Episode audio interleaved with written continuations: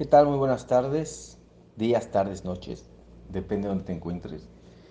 ¿Qué es el pecado? Párrafo 1, lección 252. Respira por favor profundamente a tu ritmo y escucha. ¿Qué es el pecado? El pecado es demencia. Es lo que hace que la mente pierda su cordura y trate de que las ilusiones ocupen el lugar de la verdad. Y al estar loca, la mente ve ilusiones donde la verdad debería estar y donde realmente está. El pecado dotó al cuerpo con ojos, pues ¿qué iban a querer contemplar los que están libres de pecado? ¿Para qué iban a querer la vista, el sonido o el tacto? ¿Qué iban a querer oír o intentar asir? ¿Qué necesidad iban a tener de los sentidos? Usar los sentidos es no saber, y la verdad solo se compone de conocimiento y de nada más.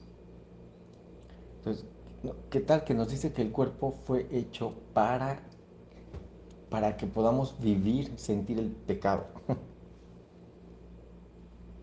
Con los sentidos. Y, y, el placer es lo que nos lleva un montón a la idea del pecado. Y dentro del placer, pues están los sentidos también. ¿Qué sentiste, rico?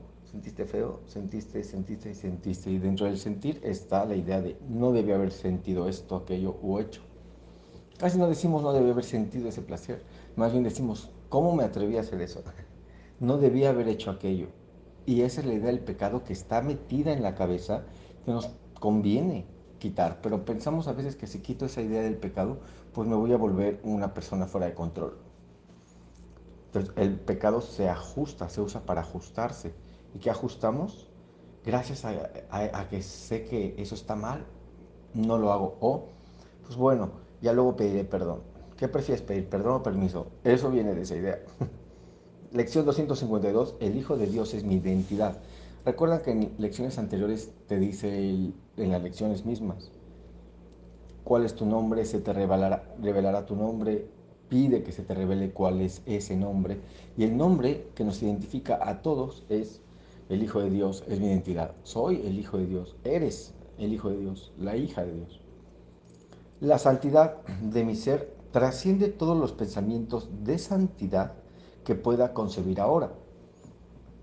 Su refulgente y perfecta pureza es mucho más brillante que cualquier luz que jamás haya contemplado.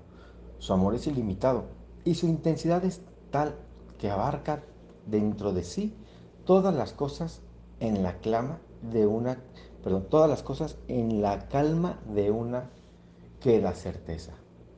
Su fortaleza no procede de los ardientes impulsos que hacen girar al mundo, el placer, lo que te decía, sino del amor ilimitado de Dios mismo. Cuán alejado de este mundo debe estar mi ser, y sin embargo, cuán cerca de mí y de Dios. Su amor es ilimitado y su intensidad es tal que abarca dentro de sí todas las cosas. Su fortaleza no procede de los ardientes impulsos, claro,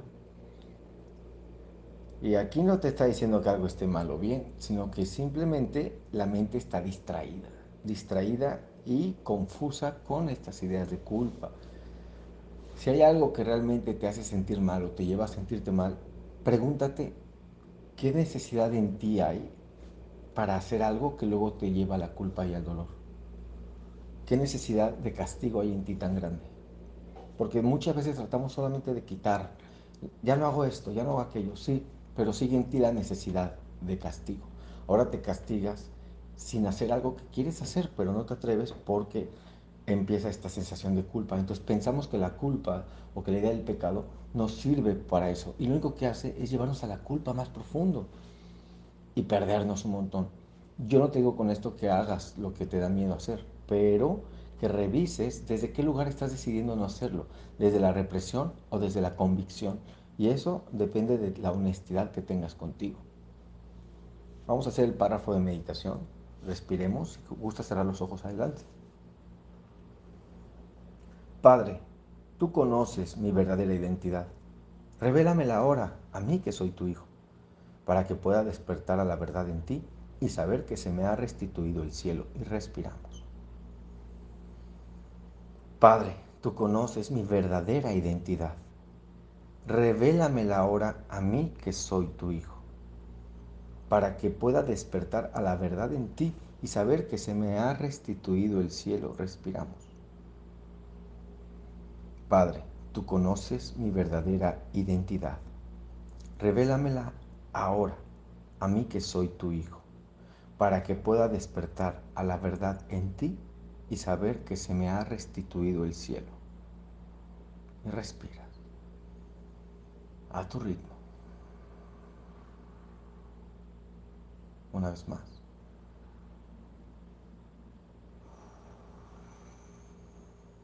Y te permites observar. Y vuelvo a decirlo. Si tú crees que tu identidad es lo que haces o lo que aprendiste a hacer, y que al dejar de hacer eso ya tienes una nueva identidad, porque es lo que nos pasa. Cuando hacemos algo, tu identidad es esa, ¿no? Es alcohólico, o es eh, drogadicto, o es eh, muy temperamental. Y cuando hacemos ese cambio en, nosotros, hacemos, adoptamos una nueva identidad. Ahora es ex alcohólico, ¿no? Ahora es, eh, ahora soy una persona de bien, llegan a decir algunas personas. Y el cambio no se llevó desde la convicción, sino que se llevó desde un lugar en el que no está bien lo que hago. Y eso es lo que hace que la mente se confunda. Y no creo que quieras tener una mente confundida, ¿o sí? O quizás sí. No es conveniente, nada más. Practica tu lección, ya sabes cómo, cada vez que el reloj marque la hora en punto, recuerdas, el Hijo de Dios es mi identidad, el Hijo de Dios lo tienes contigo en tu mente. Y haces la práctica de meditación por el tiempo que tú quieras hacerlo. Entrégate a tu lección cada día porque es lo que va a ayudar que tengas una sola identidad y que sobre todo te conozcas diferente a como crees que eres. Bendiciones.